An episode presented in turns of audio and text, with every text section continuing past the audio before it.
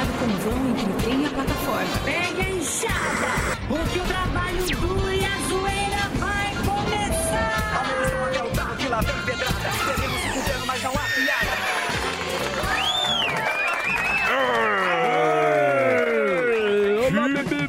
Beleza, sexta-feira amiga e simpática, onde o nosso querido vovô Zurita está na granja, porque ele dá aquela emendada e descansada, porque sexta-feira é dia do rancho da granja de pesca e pague e ele pode descansar. Sim. Tem bingo Sextou. na sexta lá. Tem bingo na sexta. Bingo do vovô. O vovô não está aqui. Já acendeu a churrasqueira, certeza. Opa, né? já tem Opa. estralando sal grosso na picanha. Aí é bom demais. Boa tarde, meus taxados e mal pagos. Tudo bom com vocês? Voltando com mais um ajuizado.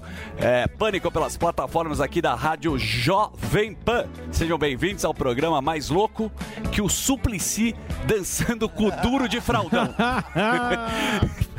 Que maravilhoso. Seu, duro de fraldão, você dá aquela borrada na fralda, né? dá. Deixa Com aquele acelerão. É, Suplicy cantando Racionais é um Ah, clássico também.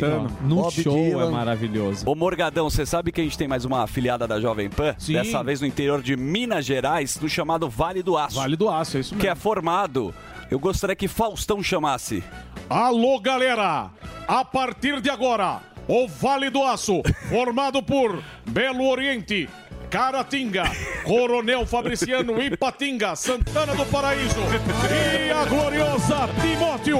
Esse nome aí, ó, vem pela implantação dos projetos siderúrgicos na região que tem cerca de 450 mil pessoas que a partir de agora, ao meio-dia e um, podem sintonizar a rede Jovem Pan em 103.5, galera. Um abraço pra galera do Vale do Aço. É a Jovem Pan, a melhor do Brasil. Mais uma filiada, galera. Ei,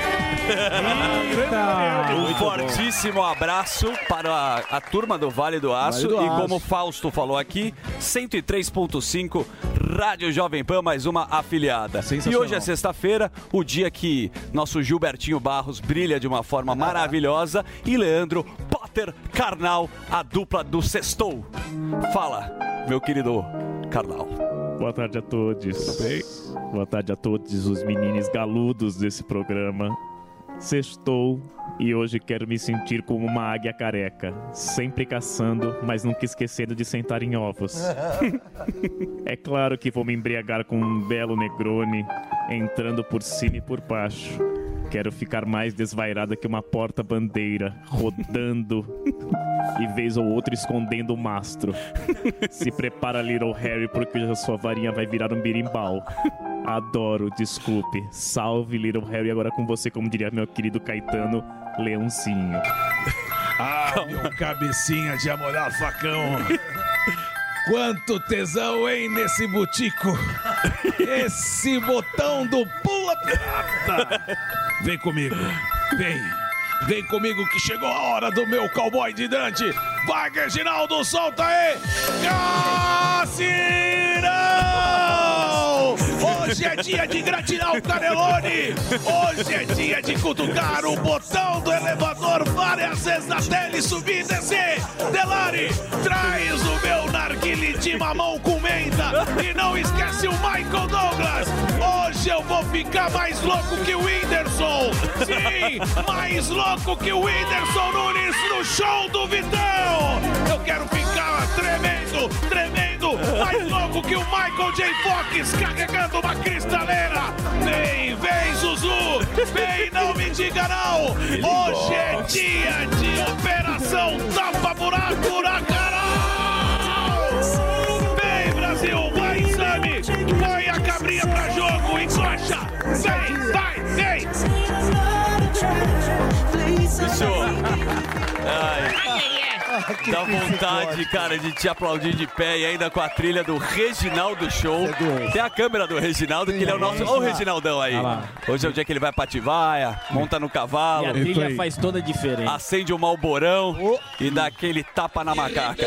Preto eu vi com meus olhos essa passagem quando o champanhe corria rodo. Chega o mato. No alto meio da Granfina. Ó! DJ Reginaldo. Essa é direto As de sete melhores de Atibaia. Ó. Reginaldão é craque. Aí até a Information câmera agora. Society. Muito bom. Ô, Gordão. Vamos lá. Primeiramente, parabéns, se anima demais aí. com- É bom demais, cara. É muito bom. Nós temos agora o momento que é a agenda de show dele, que é o bumbum de almofada, o cinturinha do Jô, Rogério Morgado. É isso aí, galera. O negócio é o seguinte.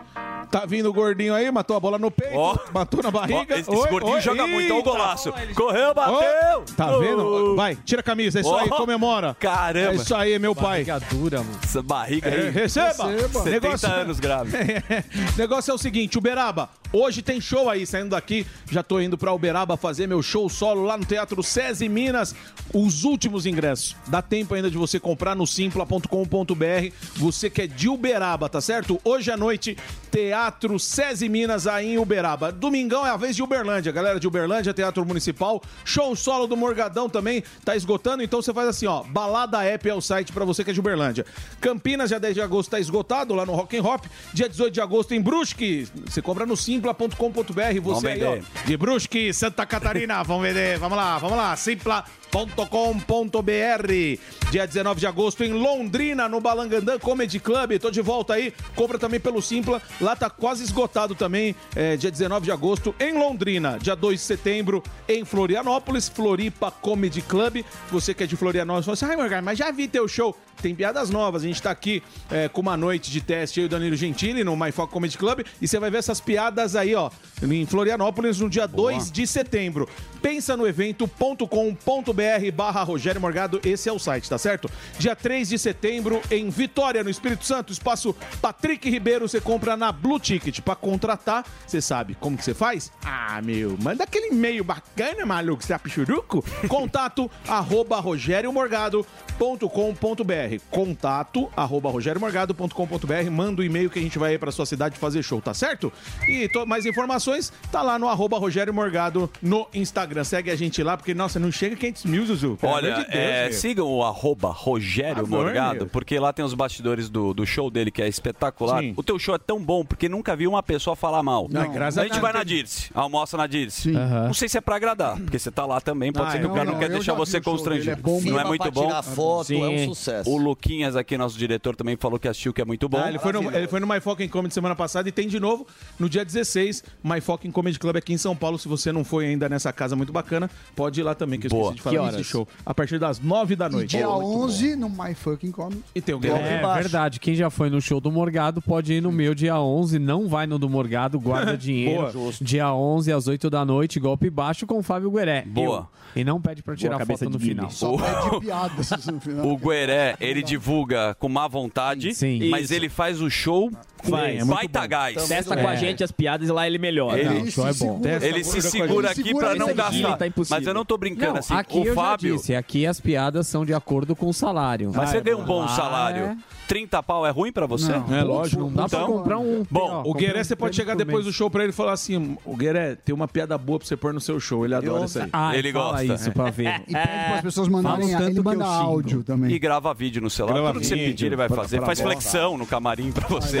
Ele dá o whey pra Bom, chegou o momento dele, esse menino serelepe, o homem que vai na Leroy Merlin, é um pouco aí. mandado pela esposa, como eu já fui, e alguns aqui. o nosso querido Albeta com linhagem geek. Vamos lá, Dudu. Você que acreditou nesse quadro e virou um sucesso. Esse quadro ele é um sucesso porque as pessoas querem saber os bastidores do cinema. Exato. Com Vamos dicas boas. Porém, você vem insistindo na Barbie. Eu vim, mas agora já acabou. Acabou já. a Barbie, acabou o hype. Lembra que eu tinha falado que toda sexta-feira ia dar uma dica? Opa. Não tem hoje. Não tem. Legal. Não tem porque não tem filme bom. Não. É difícil. Mas- Então assistam Barbie. O que que acontece? Ontem eu fui ver o, o Sami Adora, fui ver o Mega Tubarão 2. Nossa, eu não Homem, sabia nem que falar? tinha Mas eu um, tenho que assistir. Você já pensou em repensar sua vida? Não, assim, mas não é porque, Cara, assim, a gente tem que Mega assistir. tubarão. A gente tem que esposa. assistir, pô, os filmes do cinema a gente já tem que tem. assistir. E assim, o filme Isso é é pra não horroroso. ficar em casa, né? Também. Sem Pra não clima. tomar bronca na reforma. O Alba tá reformando a É casa dele. Mas a esposa não vai ver o Sim, Mega Tubarão. Daí ela fala, puta, Alba, você tem que falar lá com o seu Ó. Joacir, que É. tem o É o seu eletricista. Nilson. Seu Nilson. Grande seu Nilson. Aí ele fala, eu vou lá no cinema ver qualquer coisa. Olha lá, você demora três- o É. jaquetão de couro. Olha só, de outra volta. Wagner Monte. Oi, Então, a gente vai, vai ter um vídeo colado aqui no canal da Liage. Aliás, se inscreva lá que a gente tá chegando aos 300 mil, a meta até o final do ano. Depois a gente dobra a meta. É, o filme é horroroso, tá? O filme Mega Tubarão é muito, mas muito ruim. Como previsto. É. Mas, meu, Não sabia nem que tinha um Então, mas ó, porcaria. pra minha defesa, pra minha defesa. é Você tá sem seguinte, clima, Alba, fala não a verdade. é, não é. É que também não tem filme pra Tá sem assistir. clima em casa. Não tem filme pra Você não assistir. quer, você não quer ficar. É, é ótimo normal, também. Você velho. fica três horas fora. Não vou mentir que é, que é- Aí, ó. não é bom. Você vê, ó. Não, o Morgado tem que agora defender. Ele faz show, leva a, A nossa esposa. querida Luqueca em todos os shows, menos em Floripa. Mas eu Não, levo. não sei ela porquê. vai também. Floripa, Leva. Floripa. Quando for, é no Costão do Santinho. Ele leva para trabalhar. É, pra vender as ela é camisas. produtora, Vender ela não é namorada dele lá, não. É, Vende sim. boné. Vende e boné pra camiseta extra larga. camiseta é, XGG. Em Mas minha, ele defesa, eu levo a Giovana quando o filme é bom. Por exemplo, Oppenheimer ela vai, então leva ela no. tá certo. Agora, a gente tem que assistir todos os, os filmes, né? Então, o Mega. Tu- Agora, sabe que é um negócio estranho, Sabe Zuzu, que que, que ninguém sabe? Sabe o que, que tem? É que o filme de Tubarão é um clássico desde 75 que o é considerado como. Steven o, Spielberg. O primeiro blockbuster da história, que ele arrasa quarteirão de 75 do Spielberg. E vai sair um documentário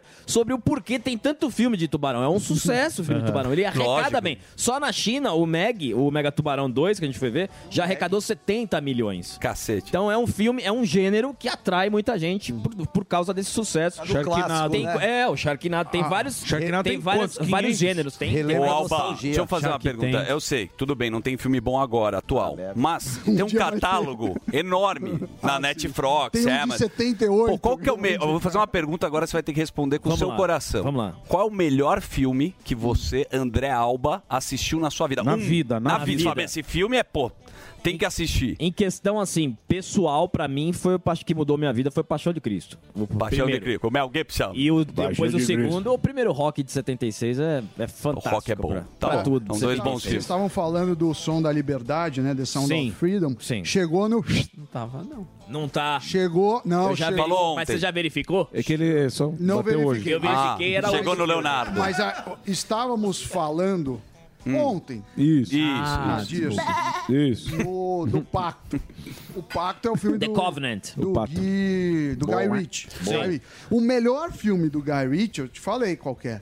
Qual é é que o é? Jogos, Trapaças e Dois Canos Fumegantes, que é o filme Do que Diamante. inspirou ao Snatch, que é Snatch, Porcos e Diamantes. Ah. Muita gente não, fi- não viu, você perguntou de filme, é antigo, é sensacional esse filme, é em inglês. É em inglês. Muito bom, já viu, Alba? Esse Não, eu vou tem que assistir. ver. Esse é ó, não tá vendo? Dicas do Sami no Geek. ó, tá Boa, vendo? Sami. Mas Não, é é inglês. Quem falou que ele não vinha? Irmãos Boa. Alba e Truta Sami.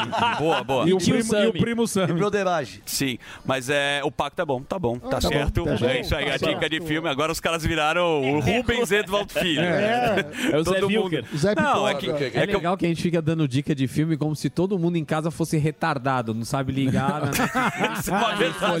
Um. Não, mas eu vou Obrigado. falar, cara. Fale por você. Se você liga Netflix, você fica 12 horas É vendo verdade, não Netflix. catálogo. nada. Eu não. É Não? mesmo. Não. Eu Ah, fico tá bom, assistindo. você é do contra agora. verdade. Não, Ah, vai é que a minha assinatura é curta, não tem esse tempo todo. Tá bom. Bom, vamos rodar agora, porque nós temos o homem que é o espantalho de taipas, o Boquinha de Noel Rosa, ou Rosa e Rosinha. vem, Com vem, vocês, olha o hit, olha o hit, olha o hit. Boquinha de chibio. Iu, iu. Boquinha de chibio. Calma aí, vamos curtir. Boquinha. Brasil. Iu, iu, iu. Boquinha de chibio. Olha o solinho. Olha o Reginaldo. Lambadão Reginaldo no teclado. Olha o solinho. Parece Deixa eu fazer uma Abel pergunta. Marques, né, mano? Isso daí foi produzido por, um, por fãs? Bonde do Lambadão, é uma Fãs? banda. É uma banda. É, que é lá de Cuiabá, que é o Lambadão Cuiabano, que é esse ritmo aí. Muito bom. Mas Parece aí- campanha Eu política é a também. primeira, Parece eu acho que é a jingle. primeira Jingle. música dessa banda. É. E a Tem última. talento. É, a banda Tem talento. começou ontem. É muito boa. Não, legal, gostei. Muito Não, bem isso aí é muito bonitinho. Não Ô. sai da cabeça. É verdade, eu saí daqui É no bom, é bom. Fica o chibio, né? E manda um abraço para suas fãs também. né? Fuziletes. Fuzilete. Ela só vende mobilete. Fuzilete. Ó, a pauta hoje é boa, porque né? vocês não estão preparados. Eita. Opa. Porque é o seguinte, hoje o tema vai ser muito importante, o bicho tá pegando. Sim. Tá, Tá. Rolando guerra no mundo aí. Isso é verdade. É verdade. E se acontecer no Brasil? Que? Você vai pra onde? Você Pra faz o onde? quê? Qual é o seu primeiro passo? Você está preparado? Você tem um bunker na sua casa? Estocou água? Você não está preparado, irmão? É Nós uma todo é uma boa vinagre. pauta. Você vai Você tá preparar preparado. Morgado, É boa. no Brasil? Eu tô, já, a minha reserva tá aqui, ó. O Alba não, porque não, Não, não, vai, nem correr. pra- O Alba vai preciso- correr pra onde? Eu preciso de um hospital. só. o Morgado vai fazer show no bunker. Então a gente quer saber das pessoas se elas estão preparadas ou de repente qual seria a primeira atitude que ela fazia. É mais mesmo pra eu ir pra rua mesmo. Faria. né? Mas bom, eu posso falar uma coisa? Sempre. Não, de coração. Você é um cara que é do Seu jornalismo tá muito esportivo. bonito, Você gostou? parabéns, lindo. Fui no Beca. Você tá muito Tem uma jovem. massagem lá fenomenal. sobrancelha. Deixa eu tirar a sobrancelha. Fiz o cabelo e raspei a Ficou com uma sobrancelha. cara feliz. Obrigado. Jovial. Você é há muito tempo do jornalismo esportivo. É verdade. É, Não é isso? Ele é um baita repórter. É. Claro. É verdade. Eu acho que você não precisa de pauta, porque você dá show na rua.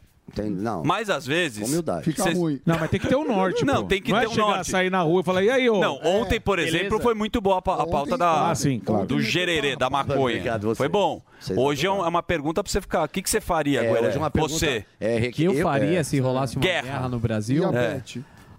Olha, eu acho que o Paraguai é o caminho mais próximo aí, né, cara? Eu iria pro Paraguai. Comprar um uísque. Não, comprar o Paraguai. Boa. Ia pra Já casa do é. segredo, Eu correria pra casa e abraçaria minha família, porque eu não sei o que fazer, de verdade, mano. Vai pra onde? Eu não tenho nada. É tonto mesmo, né? É. Não, mas Eu vou tinha- Vai pra- lá pra abraçar do- Eu vou abraçar assim, quem? Amante? É. Ué, não sei, ué, você A tem? minha família, não, então, É, por isso, é a minha não, família. mas não é abraçar, tem que pegar e fugir. Mas vai, pra vai ficar onde? abraçado, vai lá. Parece os velhinhos do Titanic, o pau torando e os velhos É. abraçados na nós cama. vamos demorar cinco horas pra Ah, chegar então, ah, país, então ó, a primeira casa que vocês vão derrubar é do fuzil, Ita- pronto. Itaipas não. Não, Começa por taipas, É, gente começa tá- por Taipas que Não, já vive uma guerra, já desistiu.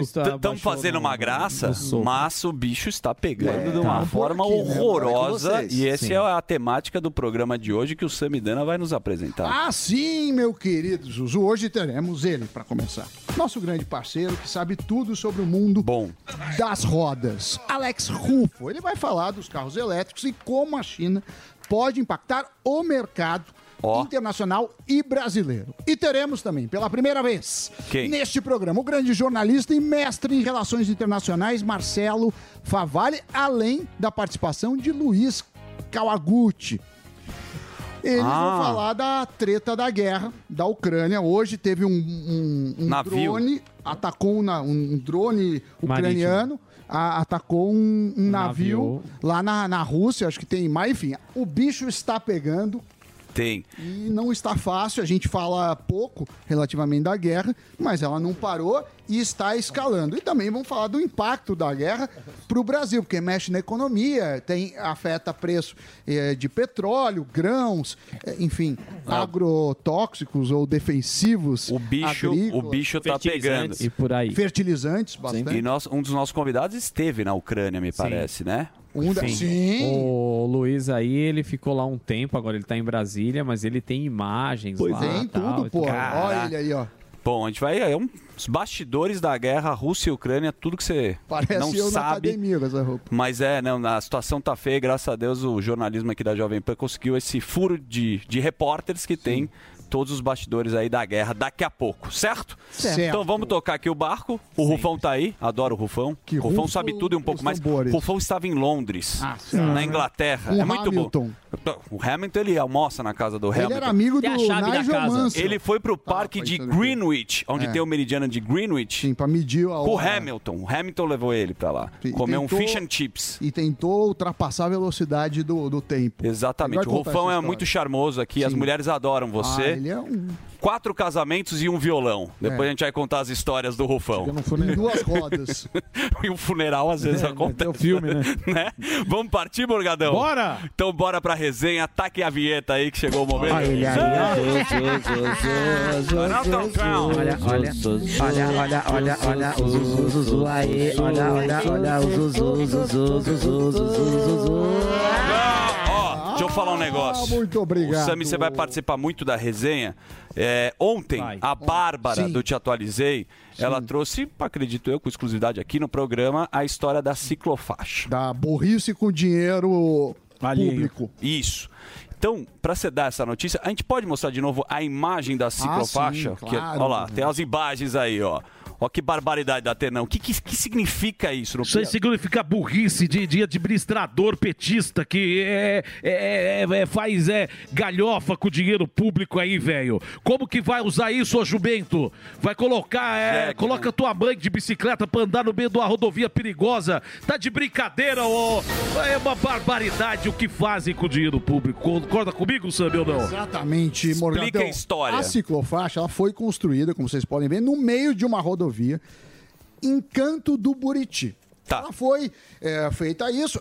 E ontem, depois da repercussão, não sei se foi por conta da, Acredito da que sim. Não, foi, agora foi. programa, Se não foi, ela agora foi. foi coberta com asfalto. Era uma rodovia sem barreiras, Tá. sem proteção no meio do nada. Ou seja, pegaram o dinheiro público, fizeram essa agada. Gastaram milhões. E aí, essa ciclofaixa que ficou conhecida como ciclofaixa da morte instantânea pelos internautas, Hum. é, reverteu. Então o governo gastou para fazer, gastou para desfazer, e por isso mesmo, porque o E vai dinheiro não gastar é de dele. novo que vai falar, vai pôr no canto Ah, falaram é isso. isso, vamos pôr no canto agora para a margem da, da esquerda. é, da, Eu, particularmente, eu gostei dessa, dessa faixa aí. No meio, vai andar lá, daí não um sou- caminhão então. passa. Não, eu acho que ajuda no muito no banheiro. controle demográfico. Eu acho que eu, eu gostei. Eu acho que deveriam ter deixado mais aí. Não, a- mais a- tempo. A DR eh, emitiu uma nota e falou ó, sobre a obra do cantor no rodoviário da cidade de- do Canto de Buriti, a 400 quilômetros ao sul de Teresina. O Departamento de Estradas e Rodagens do Piauí informa que a obra ainda está em execução e não haverá ciclofi- eh, ciclovia na faixa central. A obra, quando concluída, contará com todos os dispositivos de segurança pela legislação, ou seja, gastou 6 milhões. À gastou toa. pra- à toa, o seu dinheiro que pegou jogaram no lixo, aí gastaram dinheiro pra tapar essa coisa horrorosa e vão gastar de novo pra fazer no canto um, um lugar que, que, pelo visto, passa nem carro. Foi no Piauí? Foi no Piauí. Então foi o Whindersson que pagou. Ah, O Whindersson, foi. pra, Foi. pra fechar. Foi né? não, velho. Foi dinheiro público. Isso aí é, isso aí é governo PT, velho. Já que você tá de Datenão, você vai ficar revoltado com a próxima Datena. Então vai, põe na José tela aí. Luiz Datena. Isso aí merece deboche, velho. O jovem põe a trilha aí, Reginaldo, pra dar o tom de, de alarde, pra subir a audiência. Porque onde tem notícia, é, tem audiência aí e tem o Datenão também. Jovem conversa que matou e enterrou a mulher em Quintal e Barretos, velho. Leonardo Silva foi preso em Frutal, em Minas Gerais, e transferido para Barretos, onde prestou depoimento. Rapaz comprou uma motocicleta nova com o dinheiro da vítima e agora aí tá, tá, tá preso esse vagabundo, é? Isso é uma Tem um barbaridade. vídeo desse- velho. Vocês Tem assistem- vídeo? Vocês estão sabendo desse cara? Eu o vi cara ontem. debochou. Não, não é possível. Não, não, é, é, é- é uma barbaridade. Põe na tela aí. Põe na tela. Não tá nem aí. Bom, põe na tela. rodar. Matei, gente. Por quê? Olha lá, Você agiu por vingança? Ai, um pouco também. Mais diversão também. Você tava com raiva dela? Seu vagabundo, velho. Sim, muitas coisas, gente. Como assim diversão? Muitas coisas. Você vai descobrir aí dentro da minha vida. Na minha vida é uma série. Sim, por exemplo. Isso é o vagabundo que tem que apodrecer a cadeia. Você tá de brincadeira Tira, comigo. tira esse- tira esse- Tira isso aí, esse velho. Você tá, você tá de brincadeira. Toma banho, né, esse cara? bandido, um vagabundo, tem que apodrecer a cadeia e ainda deboche ainda do crime bárbaro que fez. Você tá de brincadeira comigo. Daí da, é, o repórter ainda coloca... Vão dormir, velho. Esse cara tem que apodrecer na cadeia. Concorda comigo, Guerreiro? Dois dias de cadeia vai estar passando o tatuzão pelo o brioco dele. Tá Você vai certo. ver só. Se controla. porque- Não vou controlar, não. Isso Você é vagabundo, tem que É. se lascar mesmo. Mas é mesmo, só. cara. Tá louco. Ô, Sami. Diga. Tudo bom? Sabe o que é que tem? Sabe o que é que tem? Conceição! Ah, por favor. É, e o Pachecão?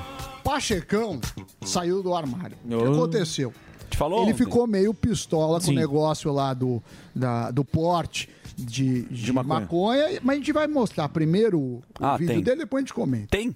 Tem, Eu sei claro, que tem. vamos Fato houve, a partir da concepção de uma lei antidrogas, também uma opção política de se prever o crime de tráfico de drogas com a pena a ele combinada, naquelas modalidades todas que estão na lei, e de prever também a criminalização do porte para uso de drogas. Mas não posso deixar de apontar aquilo que reputo um equívoco grave, uma invasão da competência do Poder Legislativo que se dá na discussão do piso nacional da enfermagem e na questão da descriminalização do porte para uso de drogas. É, ele tá falando que Boquinha o de S- chibiu também, o Pachecão. Um pouco, um pouco. Ele tá falando que o STF atropelou o legislativo e aí ninguém melhor do que o Senado para fazer o contrapeso do STF. É, porque esse discurso tá bom, felou, tudo tá ok, mas e aí? Qual que- o que, que vai acontecer? Se na opinião dele é um erro grave, qual que é a consequência?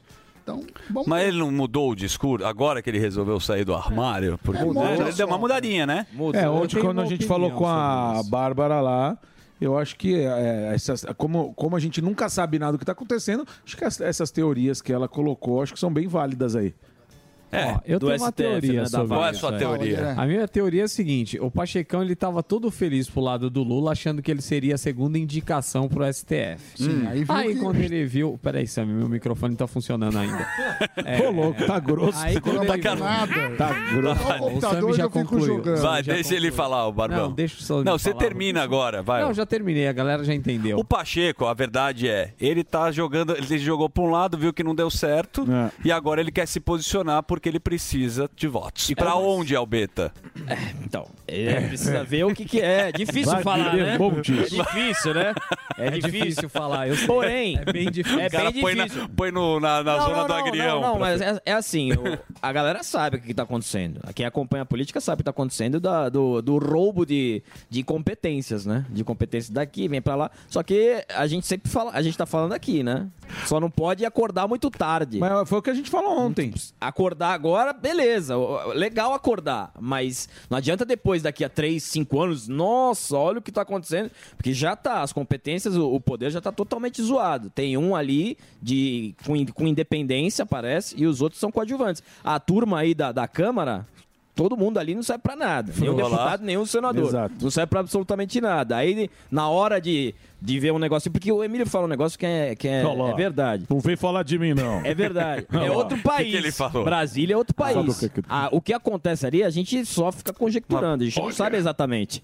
Olha, tudo. Cadê o. Olha. Esse é o lindão. Esse é o lindão da Paulista. É. Jornal sério também, Sim, né? tá muito Posso sério. pedir um favor? Pede. Vocês podem fazer o Zacarias pra ler a notícia do Trump pra dar uma descontraída? Né? embora. Então vamos lá. A partir de agora, vou, vou ler a notícia pra você. O Trump diz que está sendo perseguido, é verdade, né? O ex-presidente foi denunciado por tentativa de reverter o resultado das eleições que perdeu pro Biden.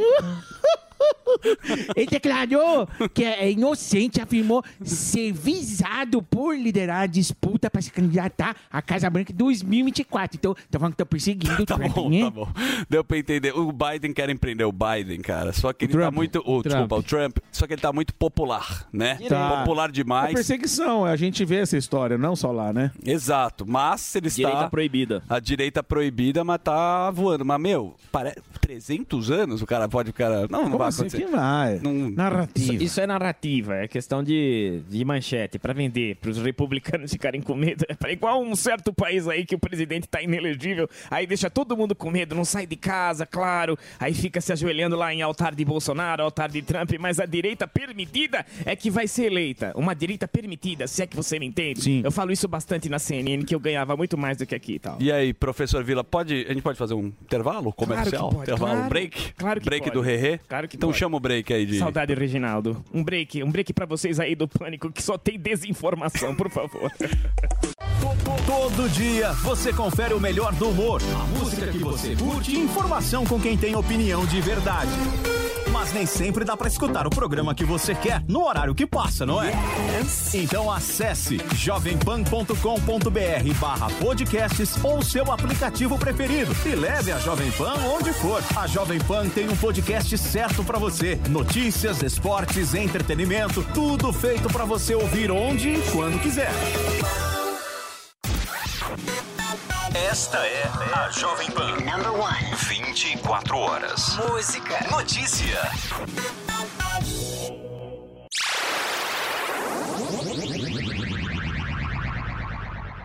Estamos de Esse volta aqui, aí. estamos de volta aqui na programação da Rádio Jovem Pan, com a resenha, com os talentos radiofônicos, Rogério Morgado, Albeta, o nosso querido Fábio Gueré e Samidana. E quando eu falo Samidana, ele é um homem com credibilidade, porque ele passa informações econômicas, ele entende tudo e um pouco mais, por isso a gente sempre chama a vinheta para falar sobre economia. Pode chamar a vinheta? Claro. Então, Vinheta. taca a vinheta agora. Foca, foca, foca na economia. Na economia. Samson. Vamos lá. Samson Tem Samidana. duas coisas para destaque economia. Você sabe que fica mais difícil, porque eu fico sem o computador e tem muitos dados econômicos que a gente Mas você pode consegue. dar a temática Isso, eu vou dar a que eu temática. destrincho, vem E a comigo. gente pri- destrincha.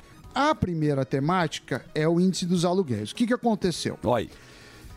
Antigamente, os contratos de aluguéis eram pautados pelo IGPM. De onde Certo. vem isso? As pessoas não confiavam na inflação oficial, que é o IPCA, e por isso se ancoravam no IGPM. Porém, Hum. o IGPM ele tem um peso muito alto de agregado, que é o IPA. A composição do IGPM é a seguinte: 60% é o índice de preços no atacado, Tá. Que, é, que depende muito do, do dólar e, e- e disso. É, 30% é, depende do índice de preço ao consumidor, que é parecido com o IPCA, só que o IGPM e esses componentes são estimados pela FGV, e 10% é o INCC, que é o Índice Nacional da Construção Civil. Só que o que aconteceu durante muito tempo? O IGPM, a inflação era positiva, mas porque o dólar caía, o IGPM ficava negativo. Ou também o contrário. A, a inflação era meio por cento, mas o, o IGPM eh, dava uma porrada. Então ele passou a não condizer muito com os aluguéis. Certo. A FGV, que é a própria instituição que calcula o IGPM, falou assim: ó, tá errado e não faz eh, muito, muito sentido ancorar aluguéis nisso. Então, tem dois caminhos no mercado. Porque quando você tá, você precisa negociar, né? O, É, o geral- proprietário. Geralmente, você tem a lei da procura e da oferta, que vale mais do que qualquer coisa. Então, por exemplo, se você está alugando por 3 mil um apartamento e todos ao redor estão valendo 5 mil, Sim. provavelmente, se você não pagar 5 mil, o cara vai quebrar o contrato e vai por outro. E o contrato também é verdadeiro. Se tiver 3 mil e todo mundo estiver pagando mil, você quebra o contrato e faz isso. O mercado. Mas, mas para um mercado assim mais ou menos estável, o, o IGPM ou outro indexador podia servir. Então muita gente mudou para o IPCA, que é a inflação oficial do governo. Porém, a FGV começou a calcular o IVAR. Não faz muito tempo, acho que faz um ano e pouco. É o IVAR. O que, que é o IVAR? IVAR. É quanto ah, os aluguéis variaram em, em... Ah, tá. Quanto os aluguéis variaram de fato. Tá. Então, eh, eu tenho aqui Subiu? os dados. Sim, é, o subiu 0,51% em julho. É, só que mês passado tinha tido uma queda de 0,48%. Para a gente é, ver, duas cidades se destacaram. Então a gente tem São Paulo, que estava aumentando muito os aluguéis, que perdeu fôlego, vinha num aumento de 7,22, foi para 5,97, e Porto Alegre foi de 6,28 para 5,76. Então essas foram o- o- os maiores no agregado ah, em relação ao ano passado. Mas, uma pergunta é, desculpa te interromper. A, a turma, sempre que você vai em qualquer debate aí sobre economia, o cara fala, é melhor comprar ou alugar? Nós temos aqui dois rapazes. Essa é a questão. Que um comprou um belíssimo apartamento É. com privada preta e outro está reformando um apartamento maior ainda que é o Alba. Eles estão competindo. Estão Quem tem a competindo melhor quem tem a maior, a, ma- a Ah, maior rooftop de São. Paulo. Os caras, tem noção? Piscina, os caras, meu, explodiram. Estão gastando dinheiro. Sim, é caro. Beleza. Mas eles têm a bala. Ah, é. Se você Sobra. não tem a bala, Não, se como não- nossos humoristas Se aqui. você não tem a bala, não tem opção. Então, você só Não, pode ter certíssimo. a opção de comprar o lugar quando você tem dinheiro. Mas vamos, vamos fazer duas contas. A primeira conta é, dado que você quer comprar, o que, que é melhor? É, é, comprar de uma vez só ou comprar financiado? É evidente que comprar eh, de uma vez só, você não vai pagar os juros. E o banco não vai perder dinheiro. Então, ele não vai eh, te dar um- uma taxa de financiamento abaixo da taxa que você consegue investir o dinheiro. Essa é a primeira coisa. Uma segunda questão que é mais interessante é o valor comprar ou alugar. Boa. Pelo seguinte. Então, vamos pegar um imóvel para ficar fácil de um milhão. Tá bom. Um milhão. Um melão. Um imóvel de um milhão, ele deve ter um aluguel de, se a gente pensar em... Três pau? 3, 4 mil. 3, 4 mil. Sem Eu ia colocar seis. Então coloca seis. Seis. Seis. Isso sem contar condomínio, sem Sim. contar IPTU, sem contar isso.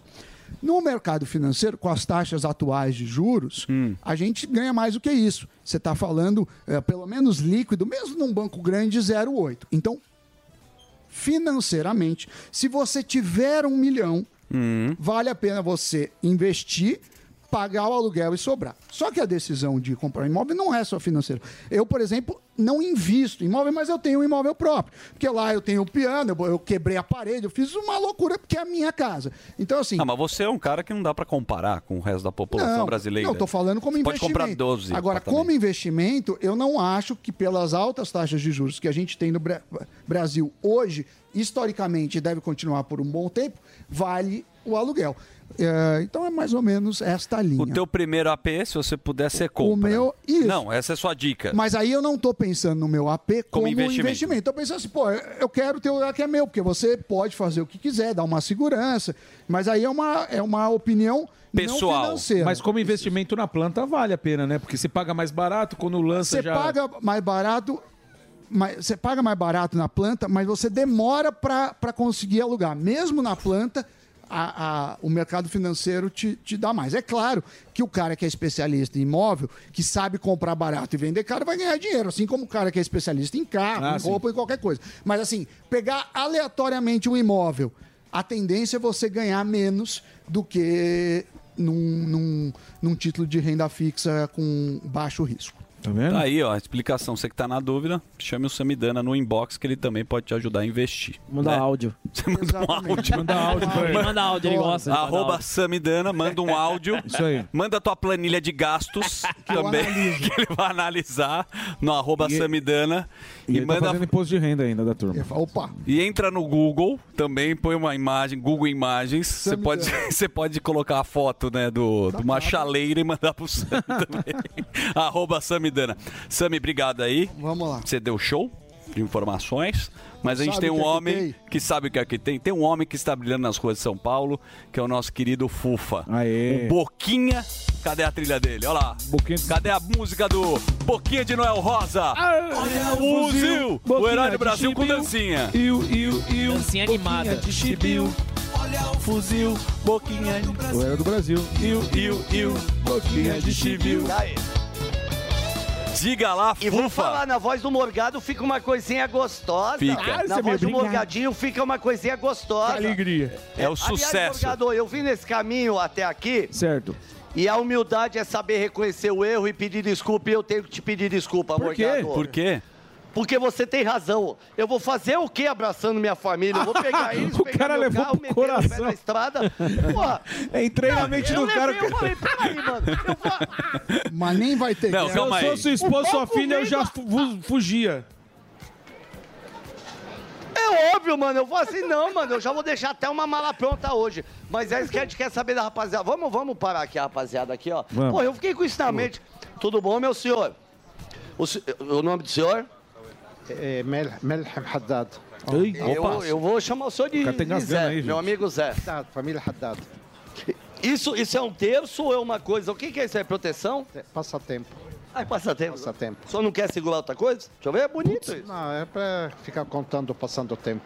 Agora, deixa eu fazer uma pergunta. O tema hoje é tá rolando a guerra na Ucrânia, a Rússia e tal. E se tivesse uma guerra no Brasil, por exemplo? Chegou, o corpo tá com medo.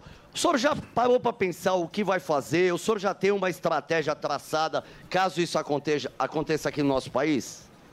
olha espero que nunca aconteça que o povo brasileiro não merece mas se acontecer estamos aqui para defender o Brasil Ó. Mas o senhor vai, o senhor vai pra luta? O senhor não vai fugir, não? não de jeito nenhum Mas o senhor fique sozinho, eu vou meter o pé. não eu vou defender Ó. O senhor, Vendo? qual é a naturalidade do senhor? libanês Aí, ó, tá vendo? Um libanês colocaria a, a camisa e o próprio peito para lutar pelo país. E o próprio brasileiro tá desistindo. Parabéns, que exemplo, senhor. Que o senhor viva eternamente, viu? obrigado muito obrigado Você também, você ia vender capeta de celular pro, pro soldado, não ia? Sim. O que você faria se tivesse uma guerra? Já tem um plano traçado? Não, fecha a loja só. Pô, vem mais pra frente, caceta. Aí. Olha, mas o vozu tá grosso. Fecha a loja só. E, e aí? Tem guerra. Mas aí você vai pra casa, você corre, você faz o quê? Não, não faz nada. Não tem medo. Aí, ó, tem o medo, exemplo né? do Tem senhor medo, aí, tem ele é tem que seguir o boletos, exemplo né? do senhor aí, ó. Lutar pelo país, não é? Ó o aí. barba aí. Ó, que o senhor é muito bonito, seu nome? Ó. Rodrigo Ô, Rodrigo, o senhor tem um olho bonito, Verdade. uma barba bonita, um Quero, corpo né? bonito. É solteiro? não sou casado casado Tá, anota meu WhatsApp, me segue no Insta. Nossa, o mano. assessor reparou nas perguntas, mas Ele gosta. se acontecesse uma guerra agora, bum, estourou aqui, ó, já tem bomba. Você tem um plano traçado, o que, o senhor faria? Cara, não faço ideia. Não, nem imagino. Não é uma coisa que a gente nunca parou pra pensar, uma tragédia. De repente vem uma onda de tsunami aqui na Avenida Paulista, não sei da onde, É mas vem guerra. um terremoto, uma guerra. Ninguém se programa pra nada. Não, ninguém tá preparado para essas coisas mesmo. A gente não espera. Mas, se, pô, se tiver, ah, vamos lutar a guerra. Se for para defender o Brasil, a gente tem que defender, né? Mano, nós estamos guardando cada rostinho desse que fala que vai pra guerra. Porque na hora que eu couro comer, nós vamos mostrar tudo a carinha desses soldados. Eu não vou. Eu amo meu país, mas eu faria igual Morgado. Pegaria minha família e picaria a mula. Paraguai, Uruguai, Colômbia, Venezuela, qualquer lugar. É, mas tem que ver que lado que você vai defender também, né? Porque tem lado que não dá para ter defesa. Não adianta. Depende do lado que atacar. É, não, tô falando no sentido questão política mesmo, entendeu? Dependendo do lado, eu tá, nem, nem com, até tô com medo de câmera, pode falar isso na câmera. Isso aí. Porque, mano, se for pra defender um lado vermelho, eu não defendo. Aí eu também vou Tá embora certo. e- certeza. Tchau, querido. Tá vendo? Aí, ó. Parabéns pro senhor, viu? Vamos, vamos, vamos incomodar um pouquinho o almoço das pessoas aqui? porque acho vamos lá, é Fuzil. né? Vamos, pega a Aqui, ó. batata frita. Vê o que, que a turma Tudo tá mami? comendo. Ah, é. Qual que é o prato do Então, dia? aqui, aqui eu já achei uma injustiça. O prato do dia ali é um parmegiana. Também parmegiana com maionese não combina, o senhor sabe. Combina sim, pô, uma delícia. Você tá com molho quente com maionese? É, mas é de início uma maionezinha, depois o, o quente. Ali tá um, um- um peixinho ali, é o molho de camarão, arroz, feijão e purê, é isso? Gastrite. Deixa eu te dar um toque. Arroz à grega não põe feijão. Mas É, isso é uma verdade. Já, já vem de graça, já. E deixa eu te falar, e você é o que mais, o mais interessa aqui, não chegou a sua, né? Dá um desespero, né? É o mais simples, né? Dá um desespero, né? A do PC tá Siqueira não chegou caceta, também. né? Nem tanto, mas com fome. Meu, meu, meu pequeno aqui, ó. O nosso grande modelo, a balinha Juquinha. É mesmo, pelo tamanho. Juquinha, deixa eu o seu nome? Vinícius. Vinícius, eu posso te abraçar que a gente é amigo aqui, a gente tá numa. Vamos, vamos dizer uma coisa assim, ó, pra gente aqui não acelerar o Zuzu que o tempo tá apertado. Aconteceu uma guerra no Brasil, o couro tá comendo. Você já tem uma estratégia traçada? O que, que você vai fazer?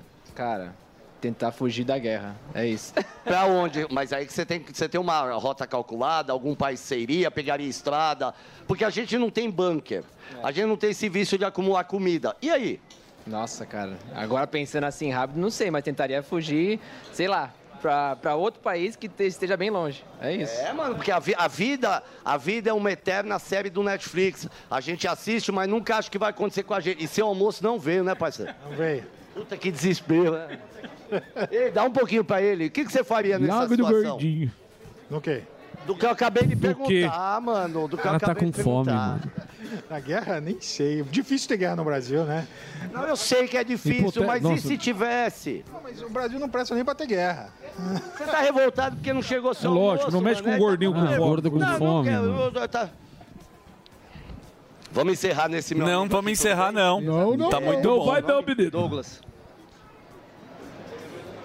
É que eu tô com fome, eu vou viajar, Zuzu. Ah, você vai viajar. Seu Hoje eu esqueci que o Zuzu falou. Falou ao mesmo tempo, Douglas? Puta, ele falou, eu não entendi de novo, Zuzu, desculpa. Meu Deus. Douglas. Cleverson. Douglas, é o Douglas, Zuzu. Porra. Agora você pode falar, Zuzu, que eu tô com o Douglas. Não, você que é o repórter, no caso, meu querido, você tem que fazer a pergunta sobre a guerra, não é isso? Ah, é que eu achei... Não!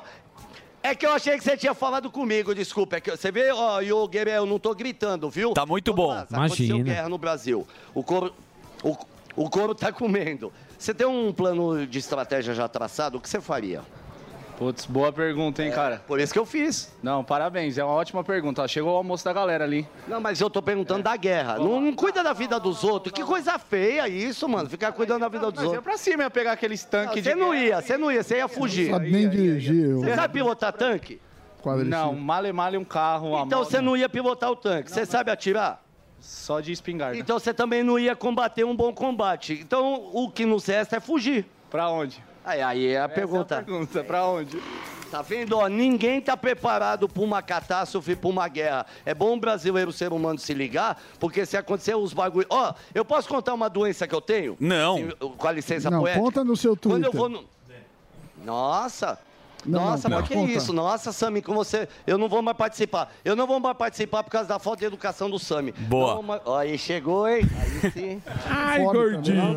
Voltou pra almoçar. Não, o Sami foi mal educado. Ele vai pedir desculpa. Ô, Fufa. Traz uma batata frita aí. Tá um belo almoço aqui. Deixa eu te falar. Reportagem muito simpática, queridíssima. O Fuzil vai viajar. Você, tá- você vai viajar agora, Fuzil? É verdade ou não? Minas Gerais nós vamos. Ué, você vai comer Minas? Gerais. Boa. Gravar CSN. Aí. Aí Vamos sim. gravar CSN Boa, e boa, se der pra dar uma... Se der pra dar uma encaixada, nós vamos no show do Morgado. Boa. Valeu. Te amo, Fuvu, Fuzil, o herói do Brasil. Muito bom. Vamos tocar o programa que nós estamos aqui Bora. com o nosso querido parceiro do Máquinas da Pan, o Alex Rufo. Que beleza, uma salva de palmas pro Alex. Alex Rufo! Rufo, vinhetinha. Sexta marcha. Sexta Marcha, marcha. marcha, marcha. Eu estava morrendo de saudades de você, o Rufão. Rufo, você é um cara que é craque, que a gente gosta muito, que você é um jornalista aí que sempre traz pautas espetaculares. Recentemente, a gente se falou pelo teléfono e você estava na Inglaterra. Fazendo o quê? Então, fui convidado pela categoria da Fórmula E, que é aquela fórmula dos elétricos, para fazer a cobertura em Londres da última etapa, Sami. Cara, foi muito legal, muito dinâmico, um puta evento que tem que servir de exemplo para o que fazem aqui no Brasil, porque o evento ele tem que ter ir muito além da pista e os caras conseguem entregar isso. A gente sabe que o cara que vai para acompanhar uma corrida, ele não pode ficar só restrito ao circuito, né? Então ele tem que ter festa, tem que ter eh, o DJ, tem que ter praça de alimentação, tudo que acabou faltando aqui no, no, no IPRI de São Paulo. Então até serve como uma referência para assistirem o Máquinas na Pan desse, desse domingo agora, que eu mostro muita coisa do que aconteceu lá no IPRI de London e algumas matérias legais. Mas o que me trouxe aqui hoje, Zuzu, foi uma ideia sua, como sempre, eu pego a cola da prova com você. Não, eu Que a gente sempre fala aqui. Os chineses vão chegar, os chineses estão chegando. Não, os chineses chegaram. Já chegaram. Já chegaram. E mexendo muito com o mercado, mexendo muito com a indústria automotiva. Então, para eu não ficar aqui em voo solo, eu convidei alguns jornalistas da Folha de São Paulo, Ó. do UOL, da Quatro Rodas, para eles mesmos comentarem e a gente dar uma réplica disso, do que eles estão achando dessa invasão, dessa nova onda dos chineses. Porque aquela primeira, ela não valeu muito, principalmente lá atrás, quando veio Jack Motors, foi uma entrada bem pesada. Depois a gente começou a recuperar o mercado com muita tecnologia com a chegada da Caoa Sherry, ou seja, com, a- com essa fusão que a Caoa teve com a Sherry, que começaram a aparecer os chineses já com boa qualidade e hoje chegam essas duas aí, a GWM e a BYD, para realmente Ó. mexer no mercado, Zuzu. E até tem um que é o Hora GT, que vai ser lançado aqui no Brasil, que eu já combinei com o pessoal para gente fazer um test drive Ô, junto, para andar junto nesse carro. Antes de você chamar, desculpa, Samir, o- os jornalistas aí que você produziu a matéria, esse bio... bio como é? BYD. Bio, meu, BYD. BYD. É maravilhoso É, é o- o Dolphin. Vocês já viram o carro, o painel Não dele não por dentro? não vi. É bonito, Cara, é é top demais. Aí e sim. tem um, um iPad, um, como que chama lá a parte iPad? Eu não sei o que eles É, têm. tem ele, ele muda, né? Você começa com Cara. horizontal, ele Ó. vai para vertical, como se fosse, na verdade, um laptop na vertical ou um celular da maneira que a É gente impressionante, Então cara. esses Um caras tablet, chegaram, né? é um tablet. Esses caras chegaram realmente para impactar o mercado, diferentemente do que aconteceu. Por isso que eu falo, essa é a, é a segunda onda da chegada dos caras e com algumas ah, novidades muito legais para gente que eu vou deixar primeiro aí os jornalistas comentarem. O primeiro que vai falar para gente é o Eduardo Sodré, que é o cara que cuida de automóveis na Folha de São Paulo. Olha lá, vamos lá, Sodré. Essas marcas chegam hoje já com fábricas ah, concluídas, por um lado, e por outro lado, em construção, que vão movimentar o mercado nacional não só com o carro elétrico, mas também com o híbrido flex, né, que utiliza tanto etanol quanto a gasolina e quanto a eletricidade. Isso muda completamente a configuração e vai além de uma disputa por preços, porque esses carros são muito competitivos, eles estão conseguindo vencer uma barreira do ponto de vista de preconceitos do consumidor e vão assim numa velocidade talvez maior do que a esperada alcançar bons números de venda e competindo com modelos de marcas que estão no país há décadas. Olha lá. O É, Sami queria complementar. Eu queria, ah, comentar que eu estava olhando os preços, né? Eles Tá. estão muito agressivos em preços, principalmente salvo engano, é da BYD, D, né? BYD. É o elétrico de menor preço no mercado, né? É, não, e já derrubaram 20 mil reais do iCar da, da Kawasher, do, do Quid, ah, também uh, ITEC, que é o Quid da Renault elétrico. Então, eu acho que tem dois, dois pontos aí, Sami, muito importantes. O Sodré comentou uma coisa interessante: os caras estão trazendo a fábrica para o Brasil. Porque antigamente só traziam o produto Só e o, cara ficava, é, e o cara ficava até com medo do pós-venda. Se vai ter peça, se não vai. Ou seja, hoje esses caras estão trazendo mais segurança e segurança com qualidade e preço, não só para os deles, mas também para mexer no nosso mercado com preços competitivos. Aí a gente vê, pô, então se o cara vendia 20 mil, 30 mil a mais, quer dizer que ainda tinha margem, né, Sami? Boa. Posso só pedir uma gentileza para tomar uma água? Dê uma água para mim. Derico, vem para cá. Alex, vem para cá. É o seguinte, a gente vai fazer um break aqui para nossa rede de rádio. Esse é o Diego Delari, grande produtor. Daqui a pouco a gente está de volta aqui na Jovem Pan, um dos maiores pegadores de mulheres. É, e daqui a pouco a gente está de volta aqui na rádio Jovem Pan. Notícias, humor, esporte, entretenimento e claro, e claro, as músicas. Aqui, na melhor do Brasil. Você está preparado?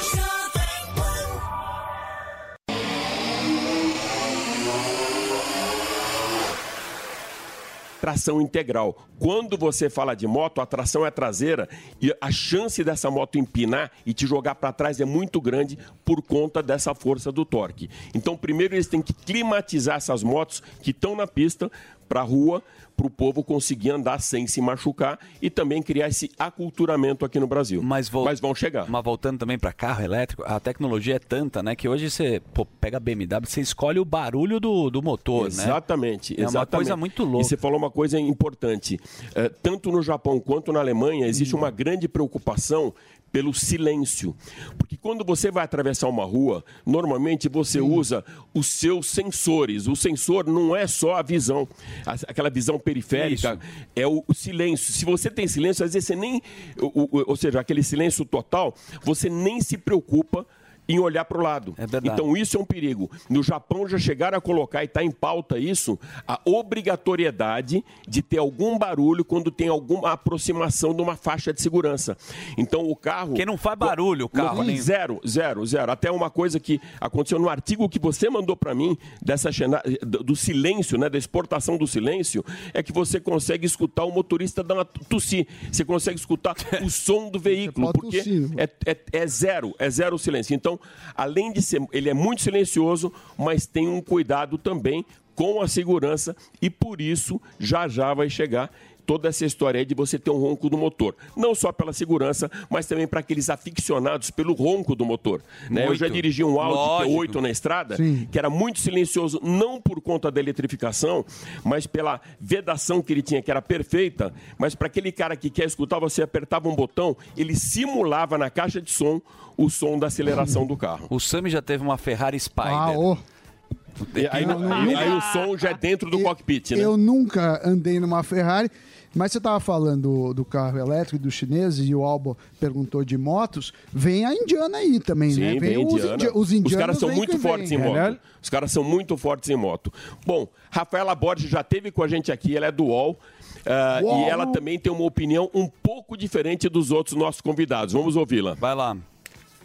Acho que existem dois lados. Dizer que, de repente, os preços. iCar, por exemplo, da Kawasherry, foi reduzido o preço né, nessa semana, a própria Kawasherry reduziu tudo.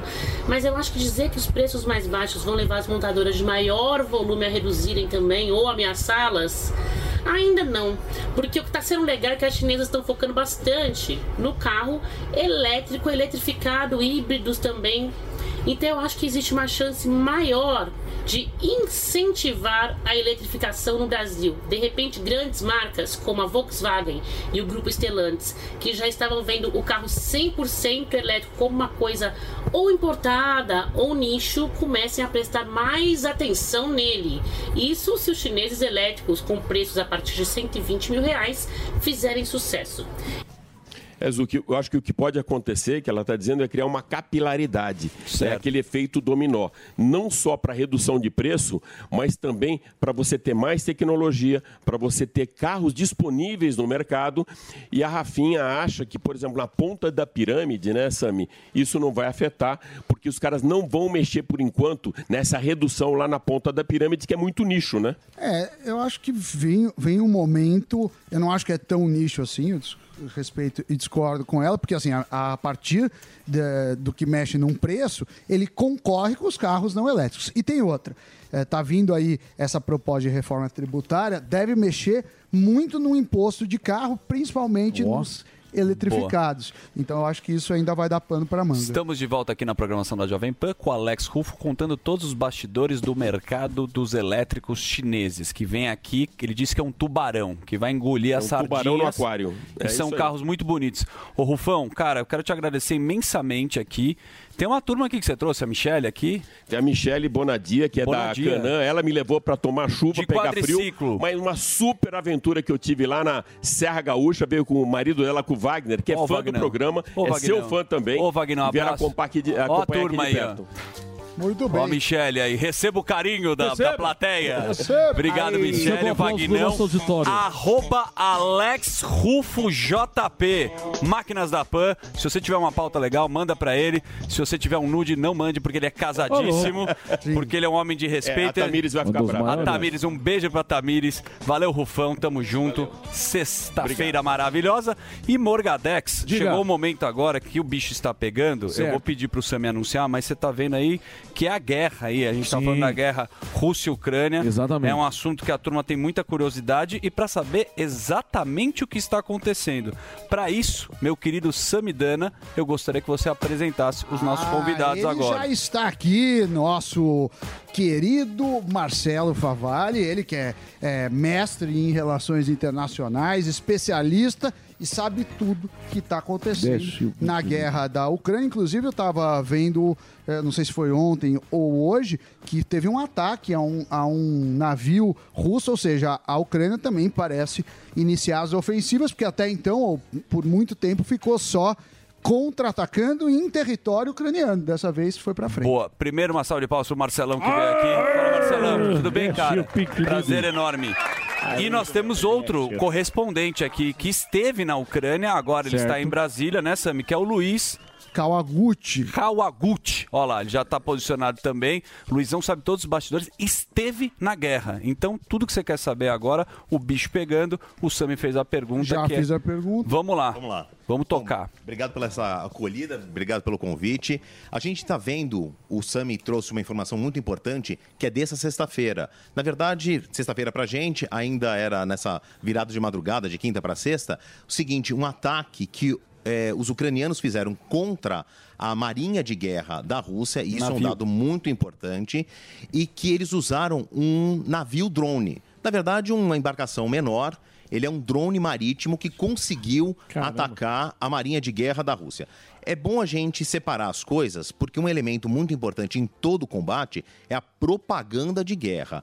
Inclusive, a Ucrânia tem feito isso muito bem e disparou é, imagens desse drone aquático saindo em direção supostamente a um navio da Marinha de Guerra da Rússia. Por que, que eu estou falando supostamente? Porque a Rússia diz que frustrou esse ataque. Então a gente tem uma guerra de narrativas, já faz praticamente um ano e meio nessa guerra de narrativas, porém a gente tem um elemento muito importante, que é o uso desses drones. Na imagem a gente está vendo aí então, esse o que se diz nas relações internacionais e nos estudos de guerra, né, warfare, chegou a um outro patamar. Tanto os dois lados, a Rússia já tinha uma tecnologia muito mais avançada de drones, principalmente os drones voadores. Os ucranianos receberam um aporte, uma ajuda muito importante do Ocidente. Leia-se, então, Inglaterra, França, Alemanha, Estados Unidos e Canadá, que eh, turbinaram essa tecnologia dentro da Ucrânia de contraofensiva a- uma capacidade de contraofensiva dos ucranianos com drones. E por isso a gente conseguiu ver na Olha. última semana é, esses ataques às capitais, o que até então era raro. Sim, o bicho pegando. Ô, Marcelão, deixa eu chamar também o Luiz Kawaguchi aqui, que ele é da Gazeta do Povo aqui. Tudo bem, Luizão? Pô, tudo bem, Daniel? Uma honra ter estar aqui no Pânico, cobrir a guerra da Ucrânia para a Jovem Pan também. Boa. Mas não tinha tido a honra de participar aqui com vocês. Muito obrigado pela oportunidade. Cara, eu quero primeiro te parabenizar, porque pra fazer esse tipo de jornalismo, cara, tem que ter muita coragem. Exatamente. Né? E eu, putz, acho que eu tive vontade já de fazer isso, mas eu sou muito frouxo. Ah, é. então, Você- não tenho essa Você é capacidade dar igual. opinião. Tô- total. E você, pra comer cheeseburger, Ô, você come pra caramba. Mas, o que eu queria falar é da sua experiência, cara. Como é que foi?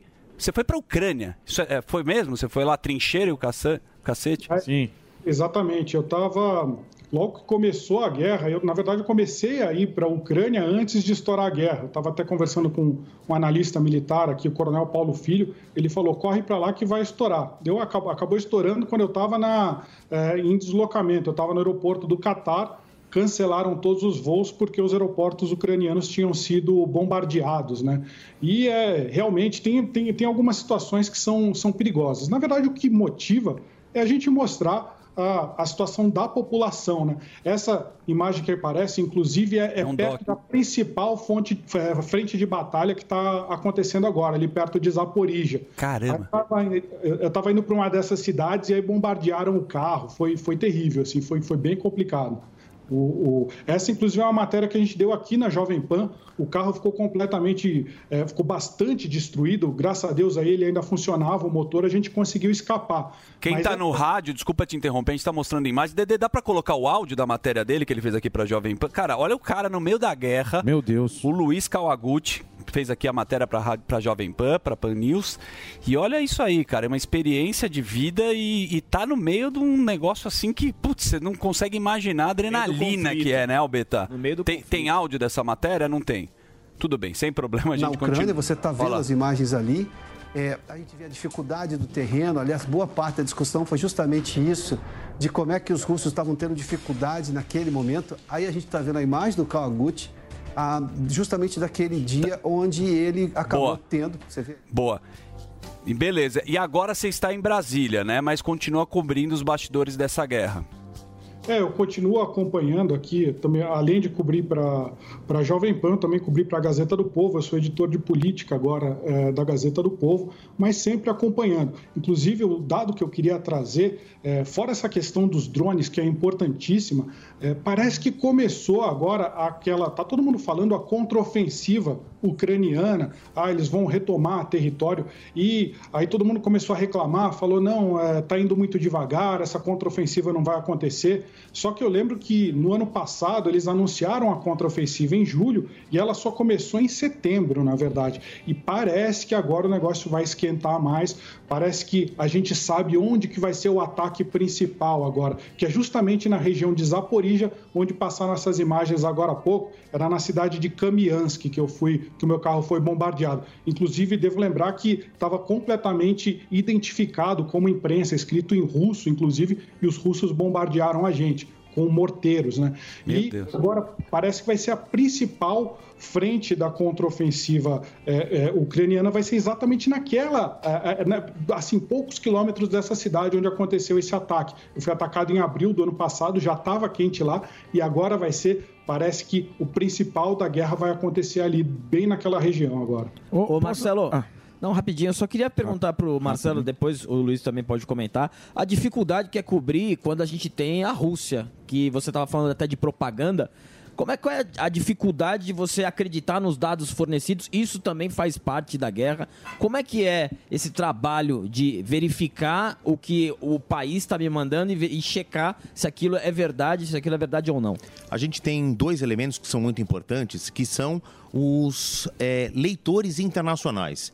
E aí eu cito dois: Critical Threats e o ISW, que é o Institute de Studies of War. Eles estão baseados na Polônia e nos Estados Unidos, são feitos por ex-militares da Europa, dos Estados Unidos, e que eles usam dados de satélite, posicionamento de celulares, para tentar desenhar o que, que pode ser essa ofensiva, contraofensiva.